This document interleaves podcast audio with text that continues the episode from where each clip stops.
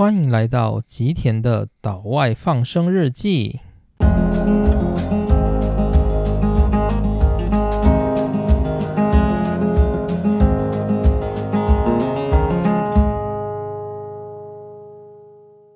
大家好，欢迎来到人生成长系列的第一集。那为什么会开这个系列？就是其实我本来就有点想要把自己人生的一些经验啊，或者是我所感受到的东西，把它用成 podcast 的方式，然后来呈现。所以这个系列就有点像是把我的思考，然后跟我所感受到的，然后把它切割成一个一个片段，以音讯的方式来呈现。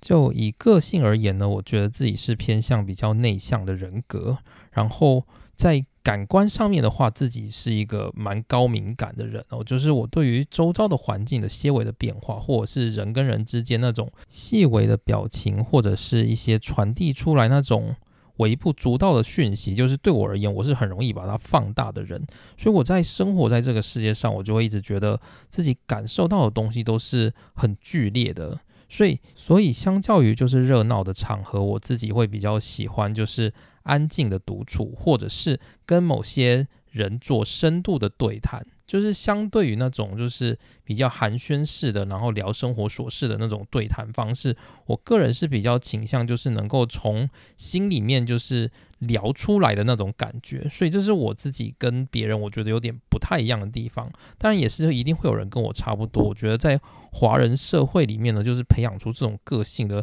孩子，其实这种几率是很大的。所以就是。我自己的感觉是这样子，所以这让我一路走来，就是我对于周遭的感受，就是会特别特别的深刻。所以就是有些人会跟我说，就是为什么会感受我这么深。然后我有时候不知道怎么表达的时候，就是我会提供给大家一个场景，让大家去想象。就大家都知道超人嘛，超人是什么？超人是克拉克。克拉克就是在新版的，我不知道旧版的话是怎么样，但是我的印象中就是超人他在。电影里面他应该是一个外星人嘛，然后他是因为就是那个外星的国家就是即将要毁灭了，然后他的爸妈就是把超人就是一个婴儿，然后送到地球来。那超人他刚开始进到地球之后，就是那个星球过去的那个星球，跟他现在在地球那两个的重力啊，或者是环境都是不一样的。所以对超人而言，就是他眼睛一睁开，他感受到这个地球的环境，他是觉得很放大、很不舒服的。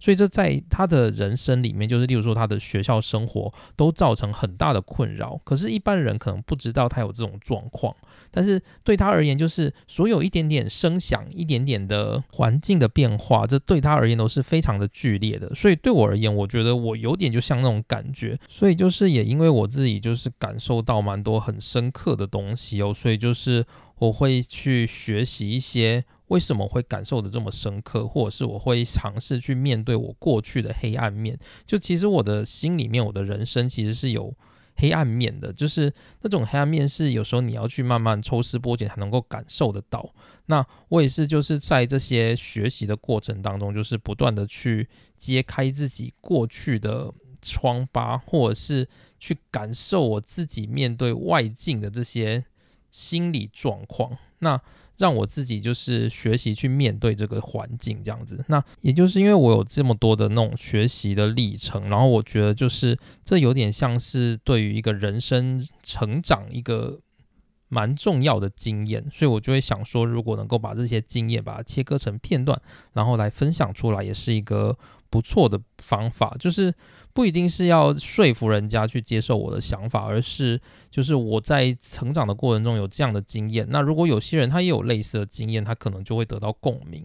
又或者有些人他刚好是在这种需要经验的这种交叉口的时候，像我自己就是，就是我常常很多时候面到面对事情的时候，我是很彷徨的。然后我会希望有些人能够告诉我意见，但是通常我的身边大部分人都是没有办法有这种意见的人，所以。就是这对我而言就是一个很残酷的事情，所以我觉得如果能够把这种事情给提出来的话，就是如果有些人他刚好是在这种人生的交叉口，让他面对人生的困境，那或许就是也可以当做是一个前人所留下来的经验吧。我觉得大概是这样子，这是我想要讲这个人生成长系列的一个初衷。那这个系列呢，会有什么样的内容呢？大概就是很多样化。我会有时候可能会想要讲一个。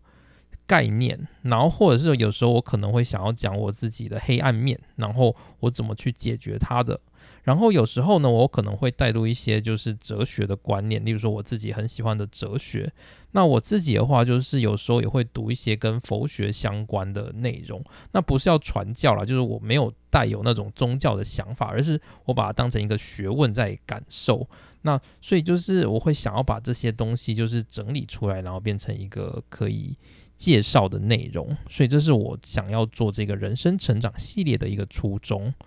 好，那今天的话就不耽误大家的时间，就是尽量减少废话。那我们先来讲我今天想要讲的一个主题，这个主题叫做“生命是长期而持续的累积”。生命是长期与持续的累积这个词，其实我是借用就是国立清华大学的动机系教授彭明辉教授的一本书，那他的书名就叫做《生命是长期而持续的累积》。那我在这里，我其实没有想要讲就是。关于这本书的内容，我也没有要介绍这本书，我只是想要把“生命是长期而持续的累积”这个概念，就是拿出来做一个分享。那这句话呢，就是你乍看之下也会觉得是废话嘛，就是人生呢，它就是不断的累积而成的嘛，就是你可以想象你过去选择了什么，然后你。一步一脚印达成了什么，然后最后才会达到你现在这个结果。这个是一个累积的过程。但我这里要讲的是它后面的那个意思。那这个意思呢，其实在彭明辉教授的这本书里面，他也有提到，就是他有一个核心的概念。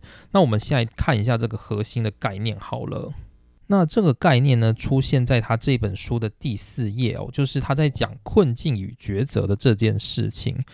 那这个概念的初衷其实是这样，就是，例如说我们是学生的时候，我们会在高中升大学的时候，我们会想要选科系嘛。那通常我们就会很紧张，例如说，我选了这个科系，我是不是未来就会怎么样？然后我选了这个科系，我是不是未来就不可能达到什么成果？或者是国中升高中也一样，我没有考上我的第一志愿的话，我的人生是不是就完蛋了？我从此是不是人生就结束了？等等之类的事情。那基于这一件事情，就是我们人对于人生的选择总是会有很多的困境，然后我们会很彷徨，不知道该怎么选。所以这本书它在第四页。这里就提到它重要的一个观念，就是生命是一种长期而持续的累积过程，绝不会因为单一事件毁了一个人的人生，也不会因为单一的事件而救了一个人的人生。我们该得的迟早会得到，我们不该得的，即使侥幸巧取，也不可能长久。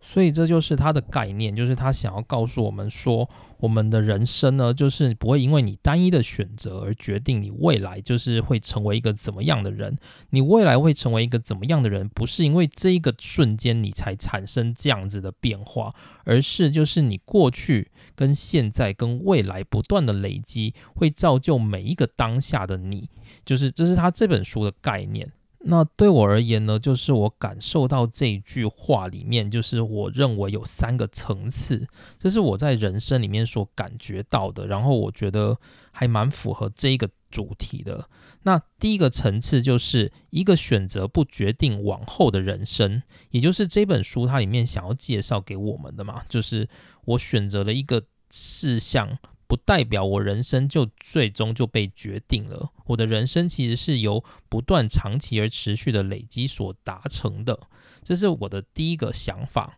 那后面两个层次呢？我觉得这是书里面没有提到，然后是我自己个人的想法。第二个的概念就是，我觉得它里面所要涵盖的意思是，人生它不是一个童话，就是选完你就会有 happy ending。什么意思？就是。在我们遇到人生困境的时候，就是我们会做选择嘛。那我们做选择的时候呢，我们通常都会有一个第一志愿。那当我们达到这个第一志愿的时候，你的想法是什么？你是不是就哎松一口气了啊？我成功了这样子。可是其实这样的想法是有点奇怪的，就是人生它不是童话故事，什么意思？就是例如说，我们看童话故事的话，不是最终可能是王子最后救了公主，然后最后结婚，然后过了幸福快乐的日子，故事就结束了吗？那王子跟公主后面会发生什么事？没有人知道，就是也没有人想要去探讨，因为这个故事就结束了。然后就好像王子跟公主就是停在那个幸福美满的一个瞬间。可是对于我们的人生不是这样子的，我们的人生是长期而持续的累积。意思是什么？就是我们今天选了一个选择，选完之后，人生还是会继续下去吧。所以，我们选了一个选择，即使那个选择是我们的第一志愿，也不代表我们人生就从此有 happy ending。所以，这个概念是我觉得这句话它想要隐含的第二个层次。好，那第三个概念呢？我觉得这个就更深了。这个是。我就是过去读了很多跟佛学相关的感受，然后跟我最近就看到了那个最近很红的一个电影，叫做《灵魂急转弯》嘛。所以我在这句话里面就是有另外一个感受，就是每一个当下都是属于自己最好的当下。什么意思呢？就是你的人生是长期而持续的累积，所以你每个当下都是你过去累积的结果。而那个结果都是最适合你的唯一的结果，会在你的当下出现。这是我觉得这句话里面所要隐含的，就是第三个层次。所以我大概再整理一下，就是生命是长期而持续的累积这一件事情呢，我个人有三个想法。第一个层次就是一个选择不决定往后人生，这个没有问题嘛？那第二个就是，即使你选择了好的结果。也不代表会有 happy ending，因为人生就是长期而持续的累积。那第三个就是你自己所属的每一个当下，都是你人生最适合你最好的那一个当下。这是我觉得在这句话里面我所要感受到的三个部分。好，那这个不知道听起来会不会有点抽象，所以我觉得我应该要举一些例子好了。那第一个呢，就是一个选择不决定往后人生，这个我觉得例子应该不用举了吧？就是例如说我今天选择了某个不是很喜欢的科系，那最后呢，我去职场工作的时候，我可能最后还是选择了另外一个，就是可能我喜欢的，但是跟我当初选择科系不符合的。工作内容，然后我在里面就是慢慢做，然后变成了一个佼佼者。那这样子你就可以说，就是一个选择不决定往后人生，这个是很容易证明的。所以我先针对就是第二个层次来给一点例子哦，就是人生它不是童话故事，所以不是说你选完了就会有一个 happy ending，因为你选完之后，你的人生还会持续的往前走。所以这件事是什么呢？就是例如说，我今天选了我的第一志愿，是不是代表我人生就飞黄腾达，然后从此就成功了？不可能。就是你如果在你的第一志愿里面，你没有达到你想要的模式，或者是你你无法在你当初选的第一志愿里面努力，那你最后也不会达到这样的成果。又或者是，即使你在你的第一志愿选了，然后努力了。最终你还是有可能因为一些运气的问题而没办法达到成果，所以这里就要引申出我另外一个在人生里面感受到的事情，就是努力不见得会有结果，就是人生的成就其实多半是靠运气。像最近就是，其实台大有一个教授叫叶秉成教授，然后他现在有在提一个叫做翻转教育的概念嘛。那他就有提到一个概念，是说，请大家不要再相信努力就会成功这件事情。那他也认为这是我们过去的教育没有教育我们的下一代必须要去思考的事情。就是我们过去都只会跟大家说，你要努力哦，你要考好学校，你要考好志愿，你要选择就是能够赚比较多钱的志业。那你最后才会成功，然后才会变得幸福。就是大家都会用这样的方式去教育我们的下一代，但是其实我们都没有告诉他们说，其实很多时候呢，人生很多时候你怎么努力，你都不一定会成功。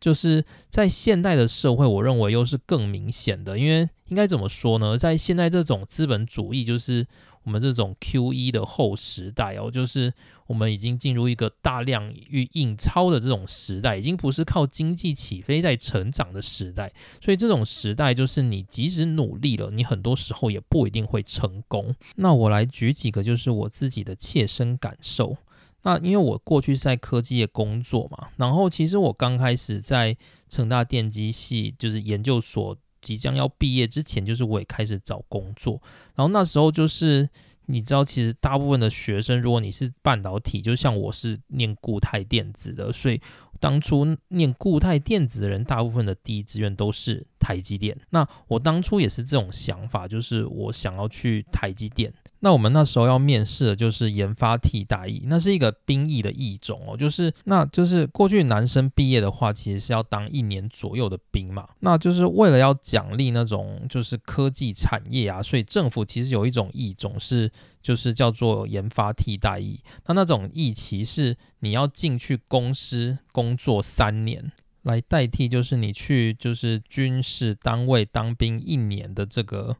义气哦，所以就是有这样的一个制度。那这个制度的话，就是只有硕博士以上的学生才可以去申请。那我在硕士班毕业的时候，就是也去申请了研发替代役。那因为我自己很讨厌就是军事生活，然后我也就是不喜欢过那种团体的生活，所以我就觉得这种团体生活越少越好。所以我当初就是。很直接的就去申请研发替代役，就是没有别的选项。那研发替代役的话，就是政府它开给企业，就是每年都有固定的缺额。例如说像那年的话，台积电好像大概是六十到七十人。那这六十到七十人呢，就是由全国的各地的。硕博士生去应征嘛？那台积电因为它是就是整个台湾企业的佼佼者，所以他一定会想要录取就是程度比较高的学生嘛。所以大部分这种研发替代的名额都是给博士生。那如果你今天是硕士生，你也要进台积电的话，怎么办？就是只有你是那种就是台青教成而且书卷奖的人物，比较有机会去录取。那我自己想做的工作还有一个限制，就是我想要进去做研发单位，所以研发单位的缺呢又更少。所以当初我在面试研，就是台积电的研发替代役的研发单位的时候，就是我面试了四个部门，然后最后都全部杠估了。那之后就是我也有去参加，就是我们。我后来待了就是七年多那家记忆体公司的研发单位的面试，然后我通过了 offer，所以最后我就觉得说，就是台积电我没有办法进研发单位，那就是。记忆体公司那一家就是可以进研发单位，而且他那个研发单位的工作是我就是在硕士毕业前，就是我真的非常想做的那一个工作，所以我最后就选择了记忆体公司，然后我没有再去面试台积电，因为台积电其实后来也有打电话问我要不要去面试产线，然后我后来就是想想就觉得说啊，我不太想去产线，然后我就把它拒绝了，所以我就直接进。机体公司的研发单位报道这样子，那后来呢，就是大概过现在到现在大概已经十年了吧。就是你问我有没有后悔这件事情，就是我告诉你，完全没有后悔。但其实，在当时我面试完，然后台积电都没有录取的时候，其实我内心是非常难过的。然后有时候你就会跟同才比较嘛，就有些人他可能拿到了内定，因为有些人他可能就是书卷奖嘛，然后很厉害，然后他拿到内定，你就会觉得哦好厉害，然后自己有一种就是输人一等的感觉，好像我没有进台积电，我好像人生就。无法风光起来了，就是你会有这种感觉。当然，最后就是我为了我想要做的工作，就是我想要做研发工作，所以我没有选择去台积电，然后我就是去了集体公司。那工作就是七年多下来之后，其实我觉得我在集体公司就是获得了很多的赏识，然后也有慢慢就是建立起自己能够去解决问题的那个习惯。然后同时呢，就是因为就是自己有。被升迁，然后就是也有获得能够写专利的机会，然后也有带新人的机会。就是我觉得对我而言，那些都是很宝贵、很宝贵的经验。就是我现在就不会再去想说，我当初为什么没有选台积电，我不会有这种奇怪的想法。那其实后来呢，就是我再去看一看过去那些选台积电的同学哦，就是。有些人他可能最终就是觉得啊台积电好糙，然后就离职了。就是也有蛮多人走上这一条路的。那如果我们以结果论来看哦，就是像我啊，就是没有选择台积电，然后我去了一家比较小的记忆体公司，比较没有名的记忆体公司，然后待了很长的时间，然后我觉得自己做的还算蛮开心的。那另外有些人呢，他是选择进了台积电，刚开始看起来很风光，但是最后也受不了，然后离职了，然后选择另外一家就是比较小的公司来做。那这样的话，你不觉得你们两个结果其实是一样的吗？就是最终在结果这个方面是一样的。所以说，刚开始如果我们选上了台积电，不代表我们的人生就会有一个 happy ending，就是。这个人生还是会持续下去，你进去台积电受到的酸甜苦辣还是会持续在你的人生里面发酵，而最终导致你做下一个选择。所以人生它不是一个你选了什么就是终点的这件事情。所以在那个时间点，我选了一个小公司，或者是我选台积电，其实我拉十年、二十年来看，其实我觉得那个结果应该不会差很多。然后另外还有一个概念就是台积电啊，因为它是一个很大的公司。哦，所以它是分工很细很细的公司，所以你很多人他进去台积电，如果你不是博士，就是你是硕士的话，你通常会担任一个小螺丝钉，然后一直做，一直做，一直做，所以你可能做了十年，你的工作领域就是那个局限的范围。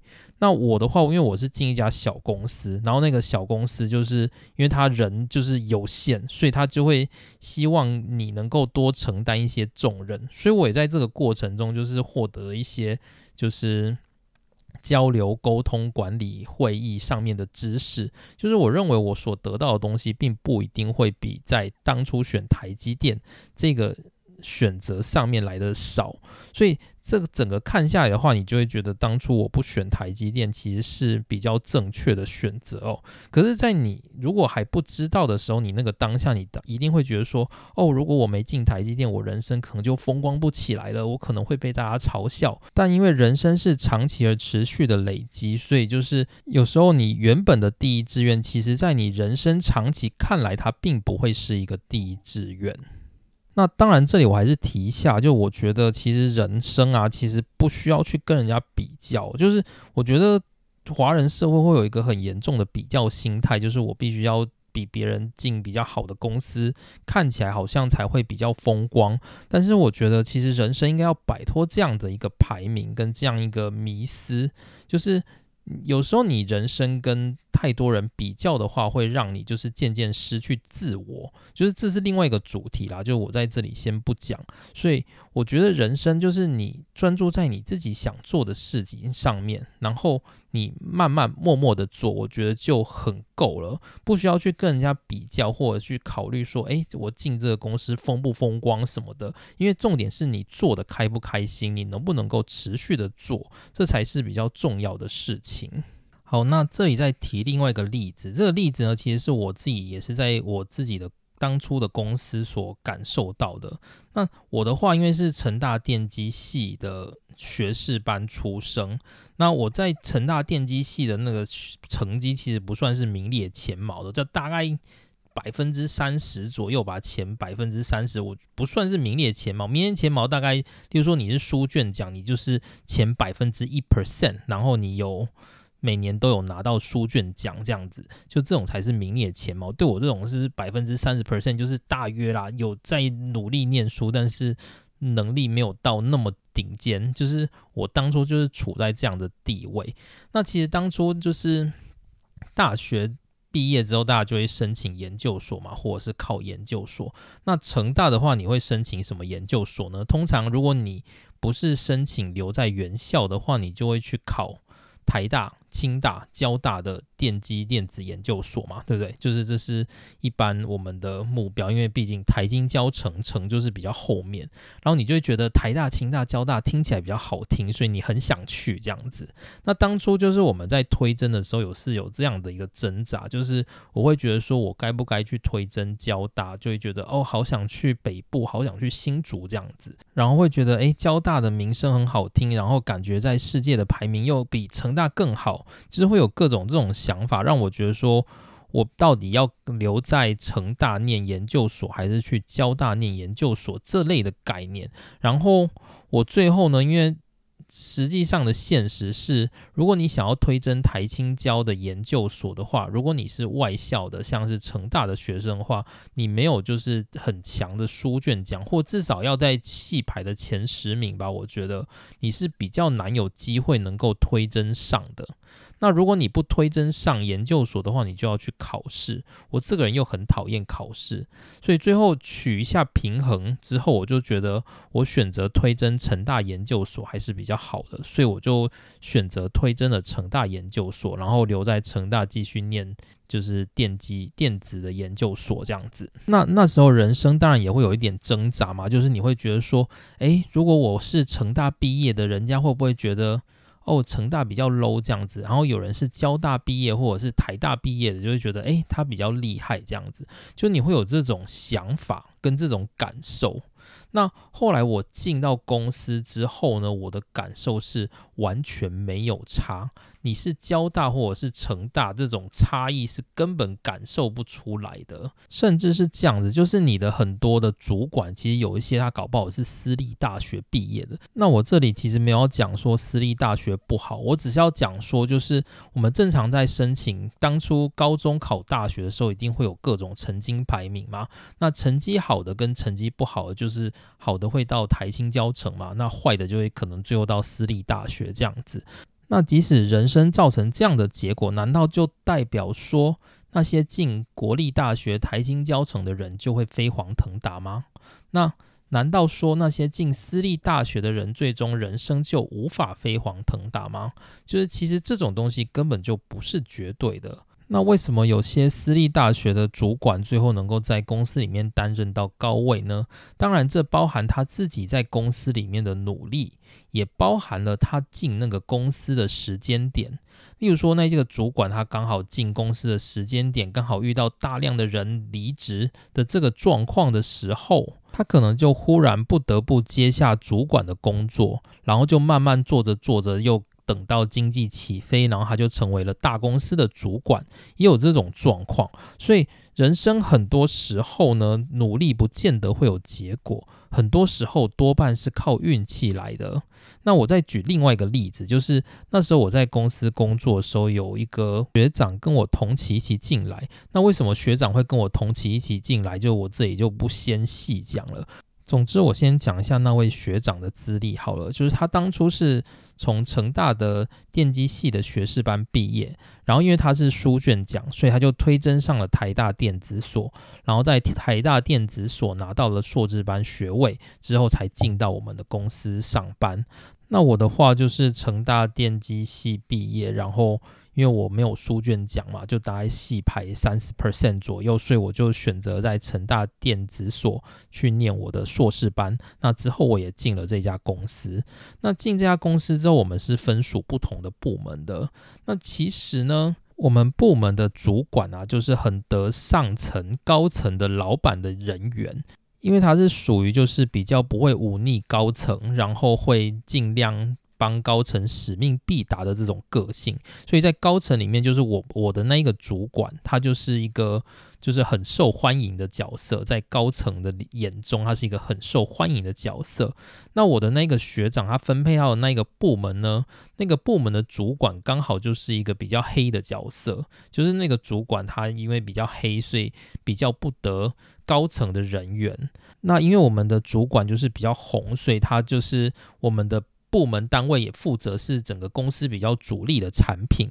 所以我在这个公司这个单位里面，我就是负责非常主力的产品，然后最后又进到就是这个主力产品的比较重要的位置，所以就是我在公司就是有顺利的一直往上爬的这种感觉。那那个学长呢，就是他在的那个单位，就是因为那个主管很黑嘛，那最后高层呢就觉得说那个主管那个主管就是不是很得人缘，他想要另外分派新的主管来去主持新的单位，所以他就索性把那个单位解散。所以那个学长他也就是因为他的单位被解散，然后他又被分配到别的单位去。那别的单位就是看他是一个外来人，所以也不会给他太。主力的工作，那后来那个学长就是也觉得自己不是很受重用，那最后做了没几年他就离职了。那所以从这个结果来看的话，你就会发现，当初我选了成大电机电子研究所，他选了台大电子研究所，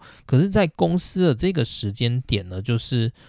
结果其实还是不太一样的，就是并没有说台大研究所的这个人他所得到的结果就是比较好，而选择成大研究所他的人结果就会比较不好，就没有这种事情。好，所以这里我要先强调一下，就是我所举的这些例子，我只是为了要告诉大家说，人生它不是童话故事，就是不会说你。选了什么就有 happy ending，然后努力不见得会有适当的成果，就是人生有很多很多的部分都是来自于运气。但是我这里没有要比较说一个人他。当了主管，他就是比较成功的人；他没有当主管，就是比较不成功的人。这里我不是要做这样子的一个探讨，或者是说，刚刚我提到那个学长，如果他离职了，那其实他现在离职，他去创业了。那他创了业之后，其实他的生活不一定比当初他在公司不好。所以我这里并不是要讲说离职了就比较不好，而那个。留在公司升任了就是比较好，也不是这样子的想法，只是说有时候当我们在考虑人生的困境的时候，我们习惯用世俗的眼光去思考。例如说，我会觉得说，我今天选的这个工作是不是我就没有办法升迁？我是不是就赚不够钱之类的？我们通常遇到人生的困境，我们会做这样子思考。那所以我想要讲的就是，以世俗的观点来看的话。你的人生的某一个选择，并不决定你之后是不是会变得比较容易升迁，是不是变得比较不容易离职，或者是不是能够受到重用，这些东西都跟你的选择无关，都来自于你在那个环境，你在那个当下你所得到的运气，或者是整个因缘。好，所以这就要带出我刚刚讲到了生命是长期而持续的累积这件事情的第三个层次，就是每一个当下其实都是属于自己最好的当下。怎么说呢？就是像刚刚那个学长的例子好了，刚刚那个学长就是因为公司部门不是很受重用嘛，所以他最后就离职了。那他离职之后，他就去创业。那他现在创业之后，他其实在他的创业生活也过得蛮好的，那所以如果他当初没有不受重用的话，他是不是就不会离职？是不是就不会去创业？也就无法产生就是现在这个对他而言是比较好的结果。那我的话呢？如果我当初因为成绩很好，然后我可以推甄上台大研究所或者是交大研究所，难道我现在在公司的机遇就会跟当时是一样吗？或者是我如果考上台大研究所，然后我可以去台积电，那我的得到的那种酸甜苦辣，跟我现在待的这个公司可能又不一样了。那这难道就是对我人生比较好的结果吗？就是也不一定吧。所以说，其实呢，或许对我而言，就是在硕士班的那个当下，就是当我面试台积电，然后都没有上，然后我面试记忆体公司上了之后，然后我去记忆体公司的这个结果。对当时的我，其实就是最好的一个当下，不是吗？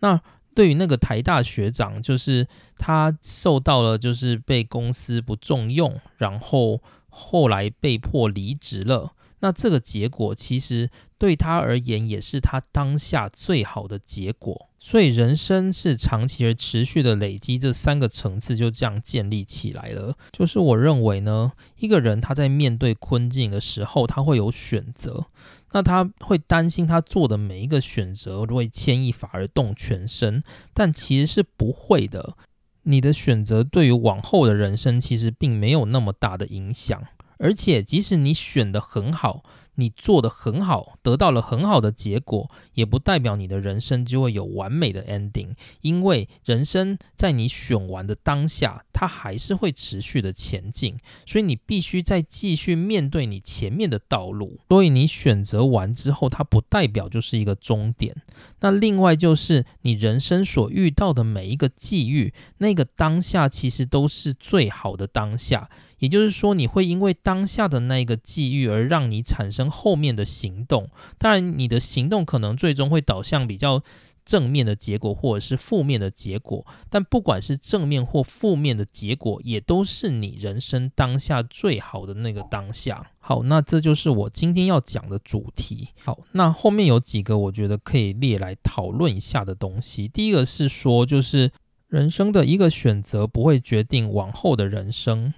那有些人可能就会这样想啊，例如说，我今天选了中文系，那我之后不就比较没有工作？如果我选了电机系，我的人生就会有比较好的工作。那这不就代表说，人生的一个选择，它还是会影响往后的人生吗？那这里我觉得可以拆开成几个方向来想。第一个是。你认为一个人他可能会同时想选中文系，又可能同时想选电机系吗？不可能吧。就是对于一个想选中文系的人，他可能周边所考虑的其他范围可能在于，例如说台湾文学系、外国文学系，或是甚至远一点的到政治系。好了，那这样子的人，你认为他会想要去念电机系吗？那一个想念电机系的人，就是你认为他当初会有把中文系列入考虑的这个选项吗？我认为这个几率是比较低的。为什么呢？应该说，如果你今天会想要去选中文系，代表你过去的累积，你过去的人生想法，促使你对于中文的某一些讯息有兴趣，而你会想要选中文系。那如果你今天想要选电机系，也是因为你过去的累积、过去的生活经验，让你觉得选电机是比较合理的，而你才会去选电机系。所以你如果今天过去的背景已经决定了你可能会选择是中文系。或者是电机系，就是你会选择，其实就是中文系周边那些比较类似的科系，或者是电机系周边那些比较类似的科系。所以这些科系你选择下来，其实对于你往后的人生影响，我觉得并不是非常非常大的。另外还有一个想法，就是说人生的道路它其实就只有一次而已，所以你选择中文系的人生。跟你选择电机系的人生是不可能同时出现在你的眼前让你看到的，所以你没有办法去评价说选择中文系的人生是否就代表好的人生，而选择电机系的人生是否就代表好的人生，这是你没有办法去界定的。所以也就是说，你当下做出的那个选择，它其实就是对你而言最好的那个当下了，因为你的那个选择其实它就是融合了过去的。背景，然后让你做出了这样的选择。那这里就是我想要提一下一个佛学的概念哦，就是佛学呢，其实大家都认为那是一个宗教的佛学，但是对我而言，我认为佛学它有一点那种心理治疗的概念。那佛学它有一个很重要的概念，就是因缘和合。那这个概念其实是佛陀他悟出的唯一的道理，就是佛陀他当初是一个王子嘛，然后他就是。感受到民间的生老病死，然后最后他决定要在菩提迦耶的一棵树下，就是打坐，然后他想要去顿悟，说人生它究竟是什么？那他最后顿悟到的东西就是因缘和合。因缘和合是什么意思？就是你的人生，你刚生下来，其实你会有一个本质。这个本质就像是有些婴儿刚生下来就比较爱哭，有些婴儿就比较不爱哭这一类的概念。那之后呢？你在婴儿成长的过程当中，你家里的人会给你很多很多的教育嘛？那这些教育其实就是你过去的业，然后所施加在你身上的，所以成为了一个新的你。那接着你就以这个新的你在社会上进行一些活动嘛？那你在人生困境下面所做的选择，其实都涵盖了你过去的本质跟你所受到的教育，会影响你做什么样的选择。但是除了这个之外呢，还会有当下的因缘，而这个当下的因缘就是所谓的运气。例如说，过去的你的家庭就是教育你可以成为一个很好的音乐家，或者是很好的文学家，所以你一直想要朝音乐家或者是文学家这样的目标迈进。可是某一天呢，就是在你做人生选择的当下。就是你要选科系的当下，你家里忽然遭逢巨变，需要一大笔钱，然后你忽然觉得说，诶，念音乐家或者是文学家，好像钱没有办法赚的那么稳定，所以你最后就在那个当下去选择了一个你觉得比较好赚的科系，例如说你选择了财经系，那你就进去念了金融，从此你人生就踏上金融的道路。那这个就是因缘和合的概念，就是你选择的那个当下，其实你是涵盖了你的本质，当然还包括外在的整个运气跟环境所造成的。这个的话，就是像我们最近看那个呃灵魂急转弯的那个理发师，他也有类似的概念，就是理发师他其实当初是一直很想要做兽医嘛，可是他最后没有办法做兽医，因为他家没有钱，所以虽然他有一个本职，然后他有被受教育。然后认为选咒医是他最理想的选择，可是因为当下的那个环境跟因缘，让他最后选择成为一个理发师了。但是当他成为理发师的时候，这就代表他人生是一个不好的状态吗？也不是的。所以人生的成就其实多半很多是受到运气的影响的。但是即使受到运气的影响，会认为人生就不好吗？也不是。所以对于人生呢，有时候就是比起我们去执着，我们要有什么样的成果，我们用旁观的角度来看待自己的人生，反而是比较适当的想法。就是我们可以去想象说，我们当下所发生的每一个困境。或者是每一件快乐的事，这些都是生命在各个因缘和合下所给予我最好的状态。所以，我最重要的是去享受跟感受这些状态，而不是执着于让我的人生朝向我心中的那个目标迈进。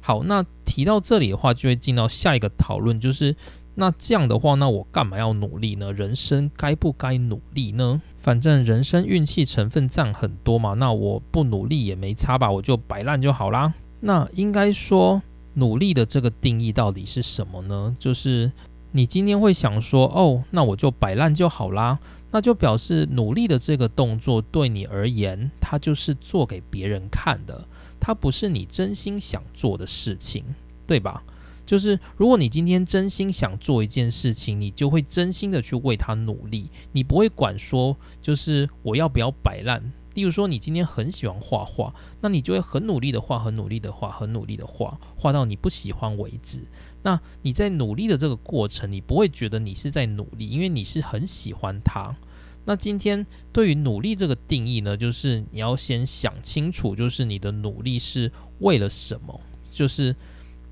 如果你是为了社会的氛围，或者是为了他人的期待，而你做努力这件事情的话，那我就要告诉你说，努力不见得会有成果，因为你的努力就是为了要达到社会的成就，而社会的成就其实有多半是要靠运气的。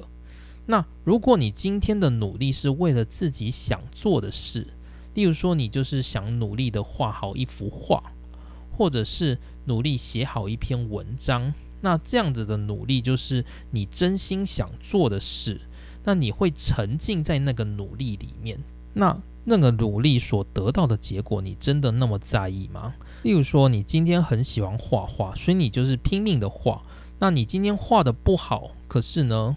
因为你很喜欢画画，而你画画的这个过程，你享受了画画的这个过程，所以画画的结果究竟好不好，其实。对你而言，不见得那么重要吧。所以，当我们在问说，就是该不该努力呢？如果人生都是运气的话，那我干嘛努力的时候呢？你先定义一下努力的定义是什么？就是努力究竟是为了别人呢？为了社会的眼光呢？还是因为是自己想做的事情？如果是为了社会的眼光的话，我会觉得如果你不努力，其实也没有关系。那如果今天是真的为了自己的话，那就算我说你不要努力，你自己也会想要去努力的。那努力的话，其实它最终要做的是什么事情呢？就是从人生是长期而持续的累积的第三个层次来看的话，我认为努力的重点是在努力的当下。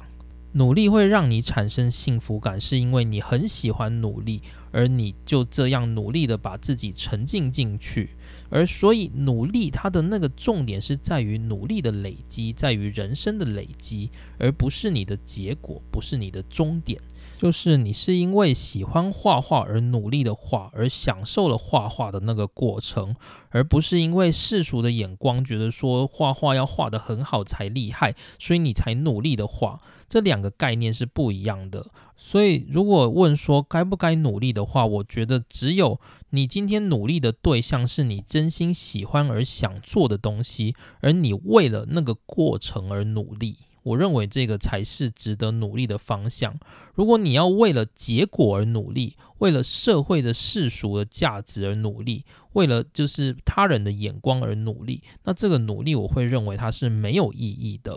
好，那这就是我今天讲的内容。生命是长期而持续的累积的三个层次，就是第一个，一个选择不决定往后的人生。然后第二个，因为人生它不是童话故事，所以不会因为你选了一个选择就有 happy ending，你的人生仍然会持续下去。第三个，你每一个当下你所遇到的困境，你所遇到的各种选择，都是你最好的当下。这是我今天想要讲的关于人生成长系列的第一篇。那时间就到这边，大家拜拜。